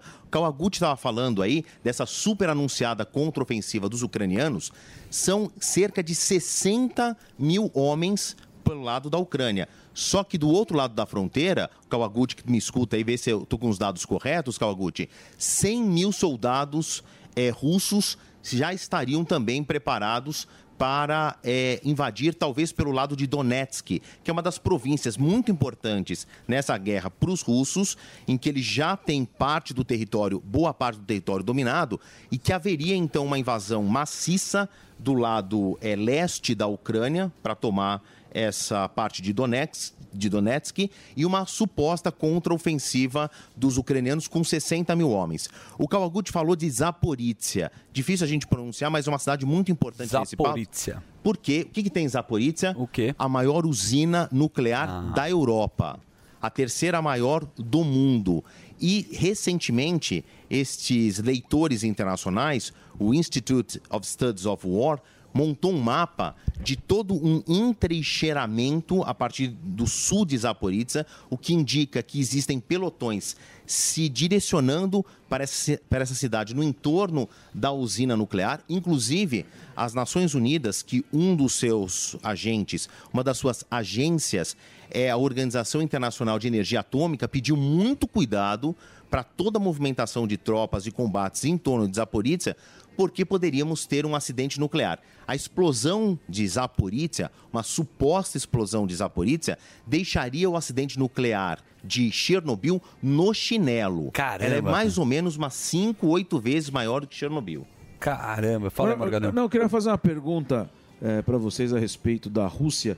Você acha que a Rússia achou que ia demorar tanto tempo? Porque eu ah, e muita gente não acreditava que a Ucrânia ah, ia resistir tanto tempo assim, né? É, eu queria saber a sua opinião é, se isso está sendo visto pe- pela turma lá na, na Rússia como não vou dizer uma derrota, mas eh, eles foram com muito sede ao pote e achou que ia ser bem fácil dominar a Ucrânia, não? Morgado, quando começou a movimentação e o Vladimir Putin falou: calma, mundo, não é nada, é só um exercício de guerra. Eles começaram a colocar tropas nas fronteiras da Rússia para a Ucrânia, principalmente de Belarus, que fica no norte, faz uma tríplice fronteira entre Belarus, Ucrânia e Rússia. Também tinham soldados russos nessa região. E essa- esses pelotões foram crescendo a um número de 200 mil soldados. Não tem nenhuma explicação lógica de você colocar 200 mil soldados, militares de todas as patentes, equipamentos, para um treinamento de guerra numa extensão tão gigante. Então é isso que o Kawaguchi falava, ó, pode correr para lá porque a guerra vai estourar, porque os indícios eram muito evidentes. Agora, 200 mil homens numa chamada guerra assimétrica, que você tem um elemento, a Rússia, muito maior, muito mais bem equipado, muito mais bem treinado do que a Ucrânia, todo mundo, inclusive os próprios russos, suponho eu, imaginavam que vai ser uma guerra de semanas, talvez meses. Dia 24 agora, ela completa um ano e meio e não existe a menor perspectiva de arrefecimento. Favali, tem um, um ponto que é como o Brasil eh, sofre as consequências, sejam elas negativas, sejam elas positivas, do âmbito econômico.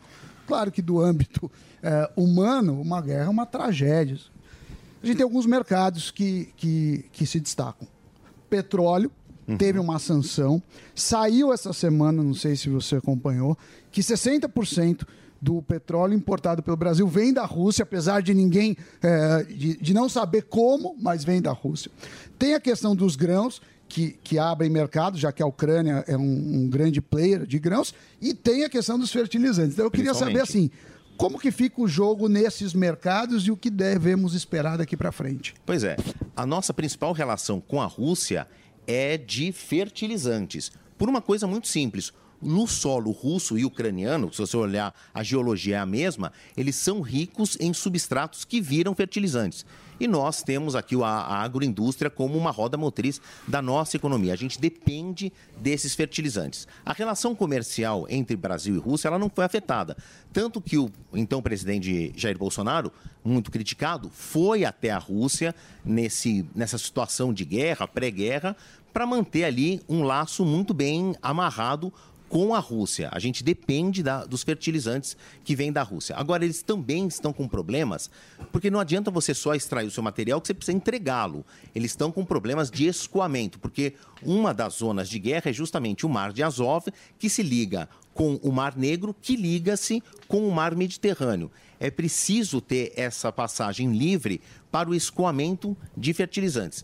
O nosso problema, Sami, ele é colateral, não estou dizendo que ele é pequeno, mas ele é muito menor se a gente comparar, por exemplo, o que a África vai sofrer com a não entrega de grãos que vem da Ucrânia. Eu estou falando de 32 milhões de toneladas que foram suspensos. Mas isso É. mexe em preço também. Deixa eu falar uma coisa do Kawaguchi, que ele tá lá. O cara esteve na guerra. Eu acho legal a gente explorar também esse assunto, porque, puta, você vê de tudo lá, né? É o nego, puta, não tem água, o cara passando Sim. fome, o cara ferido. Nessa sua experiência, Kawaguchi, o que, que você viu aí que mais te impactou na guerra? A gente estava falando, por exemplo, da usina nuclear de Zaporizhia. Eu fiquei um bom tempo ali baseado em Zaporizhia e todo dia a gente recebia pela internet relatórios de radioatividade, qual era o nível de radioatividade na cidade. E as pessoas distribuíam, por exemplo, eh, pílulas para você tomar caso houvesse uma, uma, uma explosão nuclear. Você teria, você, você tinha, eh, por exemplo, orientações de pegar eh, um- comida para dois dias, eh, fazer uma mochila, empacotar ela com, eh, eh, com plástico em volta para depois você passar para os pontos de descontaminação. Fora isso, você tinha dia sim, dia não, caindo um míssil na cidade. Então é como se fosse um Boeing assim passando na sua janela e de repente uma explosão. E mas o, o pior, é, o pior, Daniel, é- é- são as pessoas. Eu fui para uma, é, é, uma cidade que chamava Bakhmut. Ela praticamente já não existe mais, de tão bombardeada que ela foi. Eu encontrei umas senhoras, assim, umas idosas, que elas não pediram para estar ali no meio do conflito, elas não estavam nem aí se queriam ser governadas por Rússia ou por Ucrânia, só que elas começaram a ser bombardeadas. Essas pessoas que tem que preocupar a gente. É, não é uma coisa, ah, vamos torcer pela Rússia ou pela Ucrânia. E eu vi uma senhorinha de 70, algumas de 80 anos, elas tinham que sair todo dia no meio do bombardeio para pegar lenha para queimar lenha em cima do fogão para poder cozinhar, comer alguma coisa que não tinha gás, não tinha luz, não tinha mais nada. Então, uma coisa é, absurda, é uma coisa muito triste, principalmente para a população civil. E a Rússia está lidando com isso que a gente falou dos alimentos agora. A Rússia saiu do acordo de exportação de grãos pelo eh, eh, Mar, Mar Negro, isso vai fazer aumentar muito o preço dos, dos alimentos e quem vai sofrer vai ser os países pobres. Aí a Rússia chega e vai lá tentar aumentar a sua influência política vendendo eh, grãos mais baratos. É aquela coisa, vou quebrar sua perna e vou te dar uma muleta depois, né? É complicadíssimo essa, essa Olha, é um assunto aqui, cara, que dois jornalistas estão dando aula aqui na programação da Jovem Pan. O Marcelo Favalli, vou até dar o Instagram dele, que é arroba marfavalli, com dois L's I, e o nosso querido Kawaguchi. Kawaguchi é K-A-W-A-R-E Porter, repórter. O É, repórter repórter Kawaguchi. é. E é o seguinte, a gente vai fazer um break aqui. Vamos continuar nesse assunto que a gente quer saber muito ainda da história do Putin e as relações que ele tem com Xi Jinping, Erdogan, para onde ele está indo, para onde essa guerra vai acontecer. Pior ainda, porque a gente fica muito, muito assustado, né, Morgadão? É verdade. Com tanta informação aqui os jornalistas. Então vamos fazer um break e daqui a pouco a gente está de volta aqui na Rádio Jovem Pan. Station. Jovem Pan. A melhor rádio. A melhor música. My music. My station. Bruno Martini. Why would I wanna run through the night when I only wanna wake up with you? Let's go. Sam John.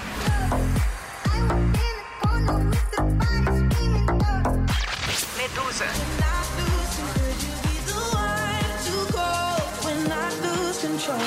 Post Malone.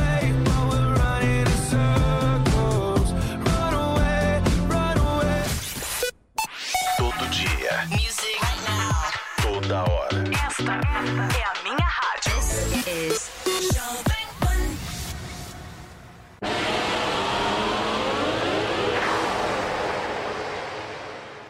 Ações ali ou o para que, onde que foi. aconteceu esse lance dessa reviravolta? Que eles estavam indo em direção ao Kremlin, depois deu uma reviravolta, falando, não, estamos junto de novo. O que, que de fato eles queriam fazer? Derrubar o Putin? Alguém talvez che- chegou, como é mercenário, vou te dar um dinheiro, derruba esse cara de lá. O que, que você acha que aconteceu ali? Essa frase, né, com sujeito, verbo e predicado, ninguém sabe Sim. exatamente. Mas a gente que analisa esse palco de guerra quase que diariamente, o Kawaguchi nessa lista, o Prigozhin que aparece aí nas imagens para quem está nos assistindo pelas plataformas, é o seguinte, ele falou, ó, Eu estou marchando com dire- em direção a Moscou, mas ele jamais levantou a voz contra o presidente Vladimir Putin. é Ele louco. tinha dois alvos, mas que faziam parte do núcleo duro dessa administração de guerra, que era o ministro da Defesa e o chefe, o comandante-geral das Forças Armadas. Ele fazia duras críticas, dizendo: nós, russos, não estamos vencendo essa guerra por causa desses dois elementos, o ministro da Defesa e o general-chefe das Forças Armadas. Era contra eles. Queria puxar o tapete. Queria puxar o tapete, mas não ganhou muito corpo isso. Sumiu também. Viraram 48 horas de muita tensão na Rússia. Pode ser que esses mercenários, bem treinados, bem armados, bem equipados, cheguem aqui na capital. Mas no meio do caminho houve uma conversa que para o padrão Vladimir Putin seria impensável. Houve um acordo que eles se deslocariam para Belarus, de novo esse aliado importante ali nesse palco, nesse palco de guerra. Mas também o Prigozhin já foi visto em São Petersburgo de novo, já foi Ah, visto em Moscou de novo. Supostamente ele teria que estar exilado diante desse acordo em Belarus. Mas parece que ele tem livre trânsito ainda dentro da Rússia. Ô, ô, Marcelão, você é um cara, né, que, pô, você manja muito, né? Tá dando uma aula aqui pra gente. E guerra é territorial. O cara tá valendo, além, né, do- dessa carnificina, é muito dinheiro. Eu queria que você é, destrinchasse pra gente um pouco dos lados da guerra. Porque a gente tá vendo aqui, a gente, gente fala que o Putin tá do lado do, do Xi Jinping, tem uns blocos, né? China, Índia, agora o Erdogan tá entrando na Turquia, agora é recente, eles vão se encontrar, inclusive, né? Exatamente. Parece que ele ace- aceitou por causa do Mar Negro, né? Exatamente. Então tem essa história. Quais são os lados dessa guerra? Porque do outro lado veio os Estados Unidos, amigo. Então vamos entender os blocos da guerra e como é que vai funcionar é, essa esse baralho, esse xadrez da guerra. Eu gosto muito de uma frase que ela define bastante as relações internacionais, mas a gente aprende mais na prática do que na teoria. Eu nunca vi escrito em nenhum livro, que é o seguinte: países não têm amigos, países têm interesses. E por causa dos interesses, a países fazem aliados. E os aliados mudam conforme mudam os interesses. Então vamos olhar esse palco de guerra: Rússia contra a Ucrânia. Ali na fronteira tem a China, que caminha a passos largos para se tornar a maior potência bélica e econômica, principalmente política e diplomática, do século XXI. Talvez isso aconteça antes de 2050 ou depois de 2050, mas vai acontecer.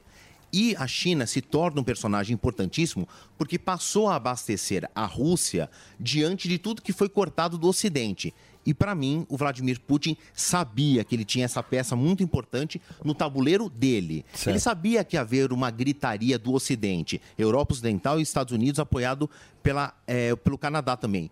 Que gritaria é essa? A gente vai parar de comprar os seus grãos, a gente vai parar de comprar o seu combustível, principalmente, e a Europa Ocidental precisa do gás que vem da Rússia. Perfeito. Quando a gente pensa em Europa e gás, a gente pensa em calefação.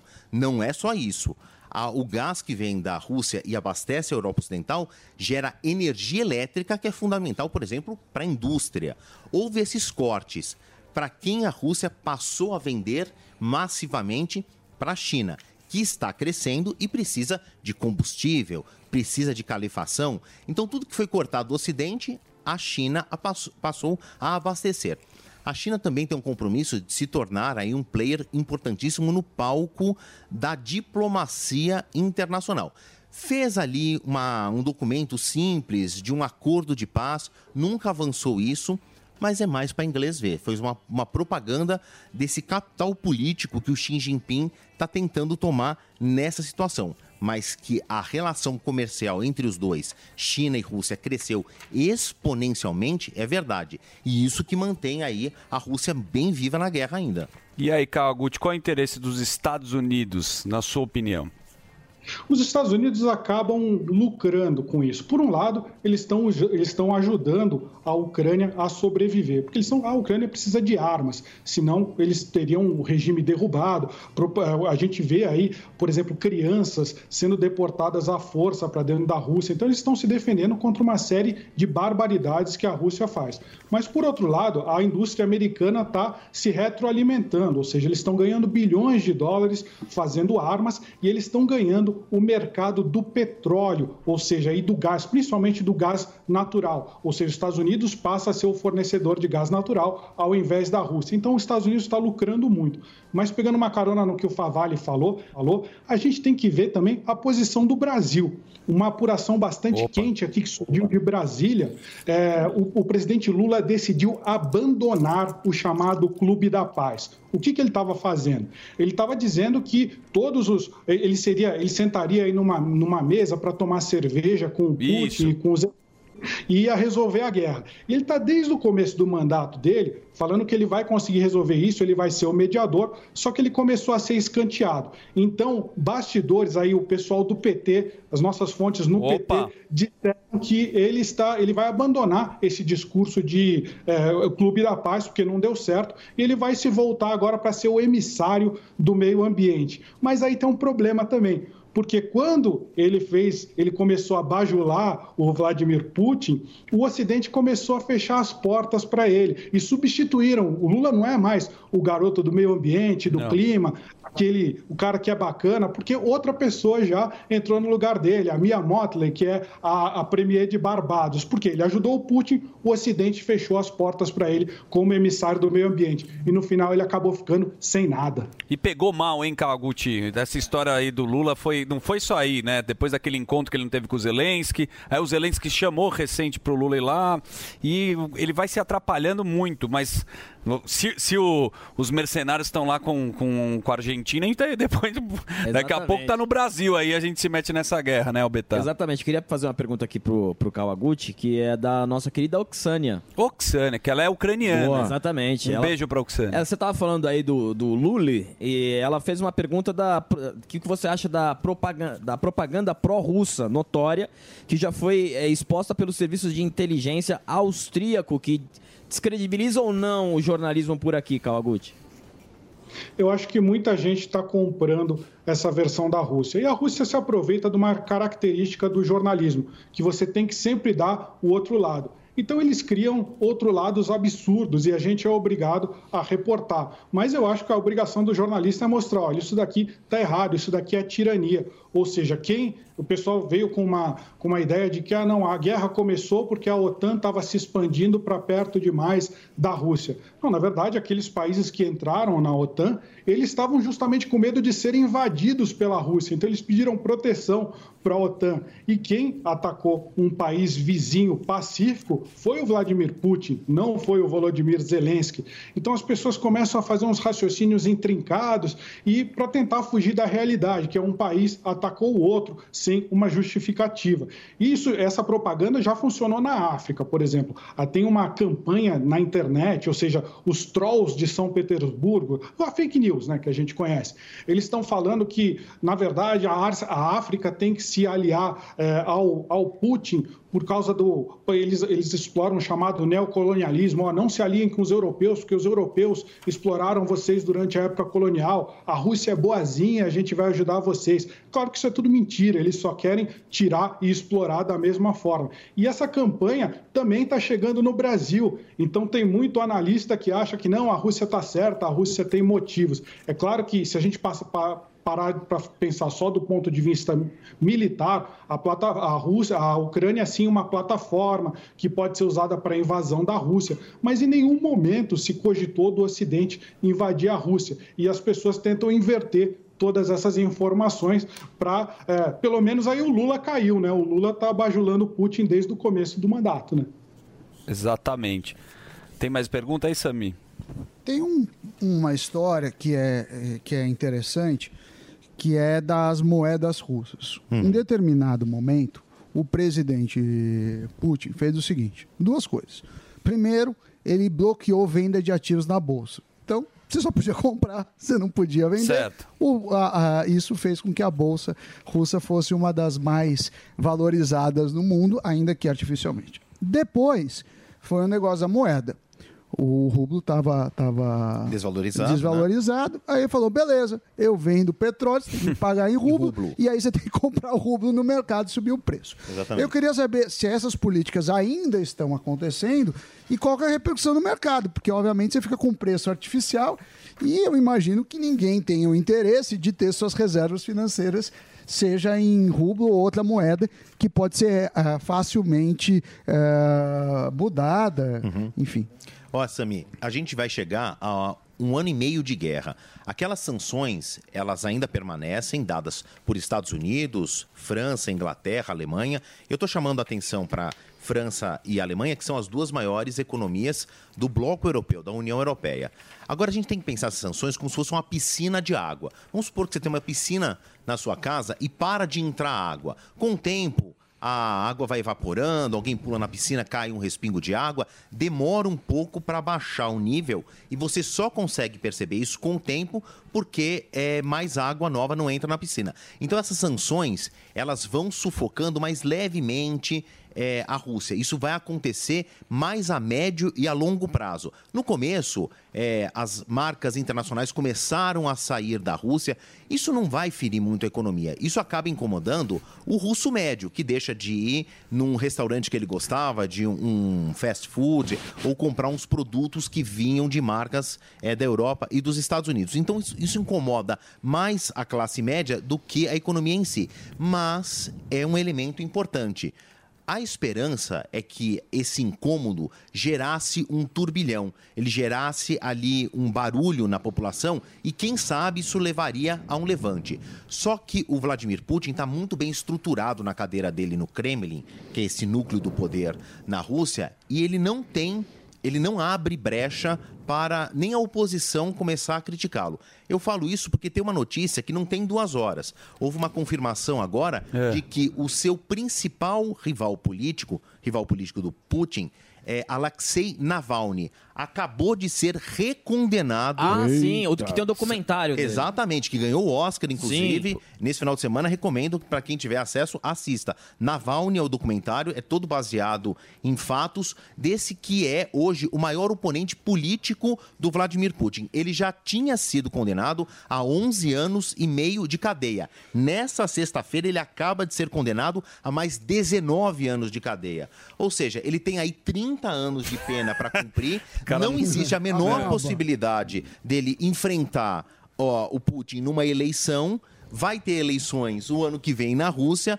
O Vladimir Putin é franquíssimo é, favorito. Ele está no poder há mais de 20 anos e conseguiu Sem mexer. previsão. E, conseguiu mexer na Constituição para ficar mais 30. Isso, quando trocou, ele tinha um cara que era dele, daí ele voltou de novo, né, cara? Dmitry Medvedev, também Dimi- conhecido como BFF, né? Eles são best friend forever e eles se alternavam no poder, porque tem ali o presidente da Rússia e o primeiro-ministro, o chefe do parlamento, que tem uma função muito importante. Então eles se alternavam quando a Constituição mandava ter um limite de reeleições ou um limite Não, de tem uma lista de pessoas que são os, os oponentes do Putin que desapareceram, né? Não tem. Os oligarcas. Os oligarcas. A gente pensa depois do desmantelamento da União Soviética, né, um grande núcleo estatal, para quem que ficou? O petróleo, o carvão, quem comandava essas grandes estatais? Foram para pessoas próximas desse núcleo de governo.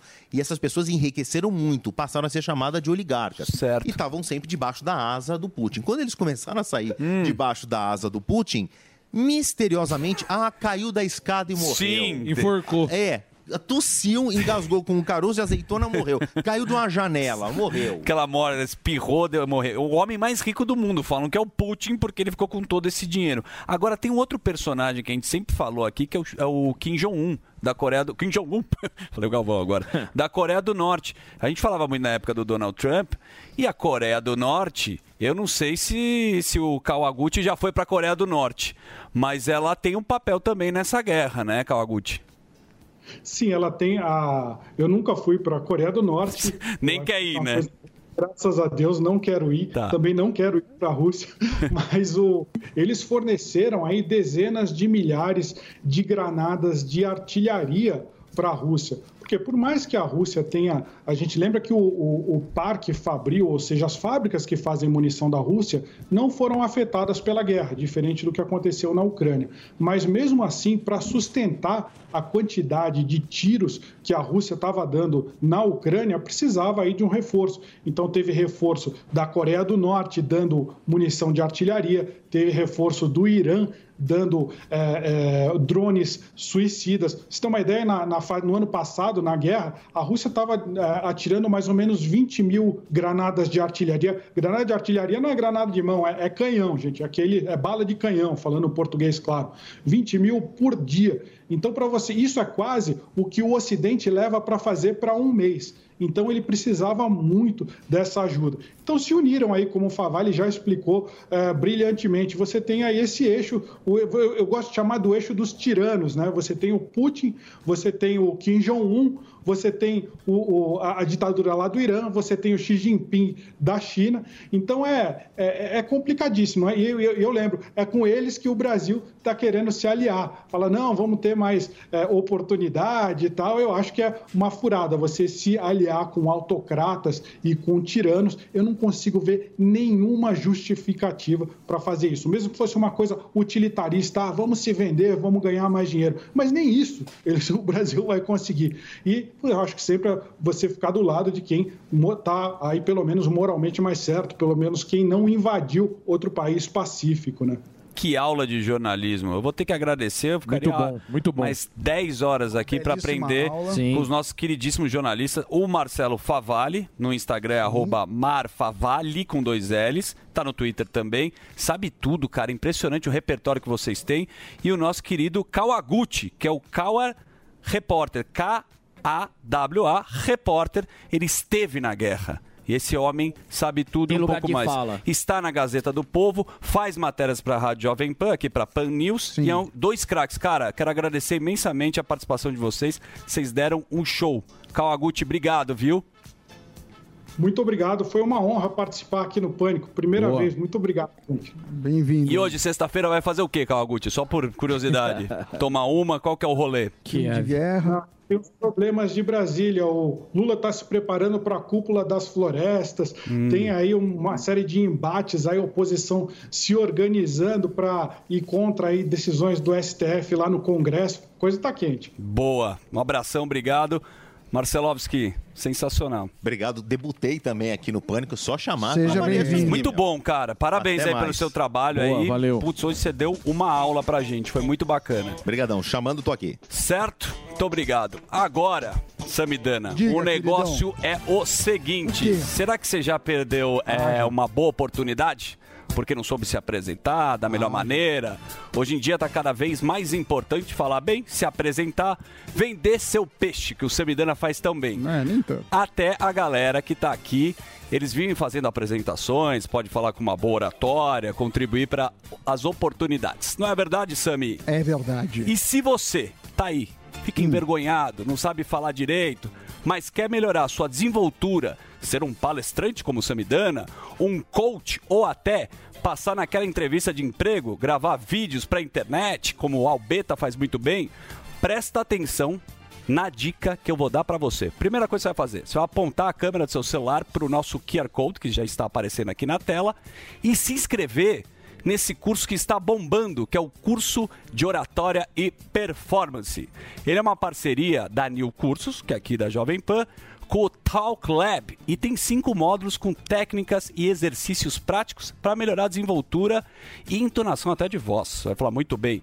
E uma habilidades aqui para quem precisa falar em público. O Sam é um palestrante e ele tem que se preparar. O Rogério Morgado, que faz muitas piadas, Também. ele vai com É segurança. O segredo, a pega, é ter a confiança. E aí é claro que tem esse preço especial desse curso aqui da New Cursos. Aí que você vai fazer? Você vai usar o cupom OP30. Por que OP30? Porque você vai garantir 30% de desconto no curso. Ó, 30%, um belíssimo de um desconto aí para você investir na sua desenvoltura. Então acesse newcursos.com.br e se inscreva para você falar bem com oratória. O curso é muito bacana porque são cinco módulos de oratória, desenvoltura. Você vai ficar soltinho na marola e vai ser um palestrante.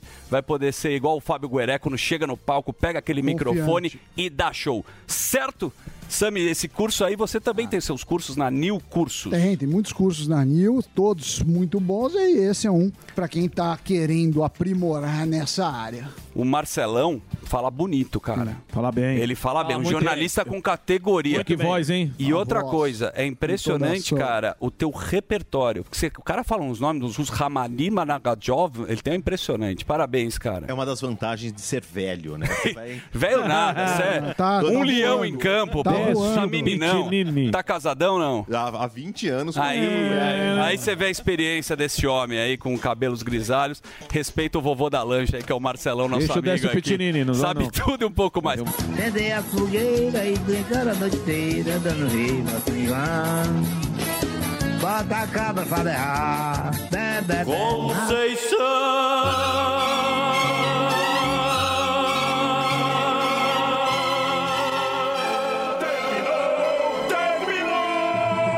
Mas já terminou? Terminou!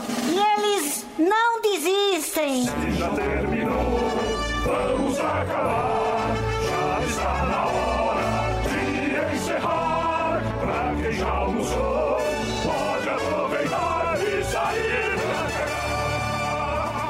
Acabou mesmo! Acabou! Acabou mesmo! A opinião dos nossos comentaristas não reflete necessariamente a opinião do Grupo Jovem Pan de Comunicação. Hello, Mushen.